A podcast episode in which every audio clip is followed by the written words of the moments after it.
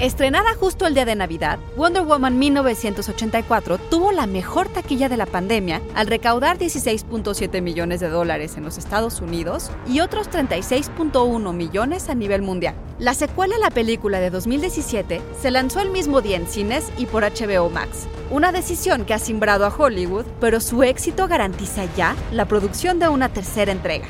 Nada, nada mal, considerando que la cinta recaudó en su estreno 84% menos que la película original. Psy Institute. Masterpiece Your Life. This world is not yet ready for all that you will do. Your time will come, Diana. Everything will be different.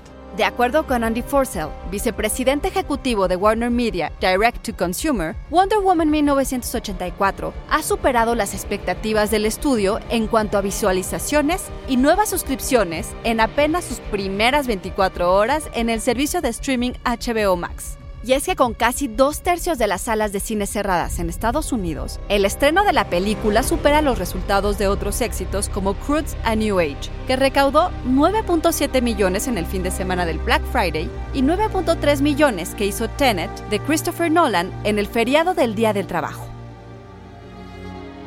En México, los ingresos de taquilla disminuyeron de 18.186 millones de pesos en 2019 a 3.584 millones, casi un 80%, según datos de la Cámara Nacional de la Industria Cinematográfica.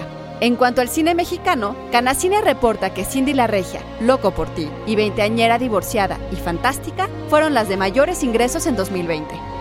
John Antonio Camarillo, con información de Deadline, The Hollywood Reporter y Canacine y grabando desde casa, deseándoles un increíble 2021, Ana Goyenechea. Nos escuchamos en la próxima cápsula SAE.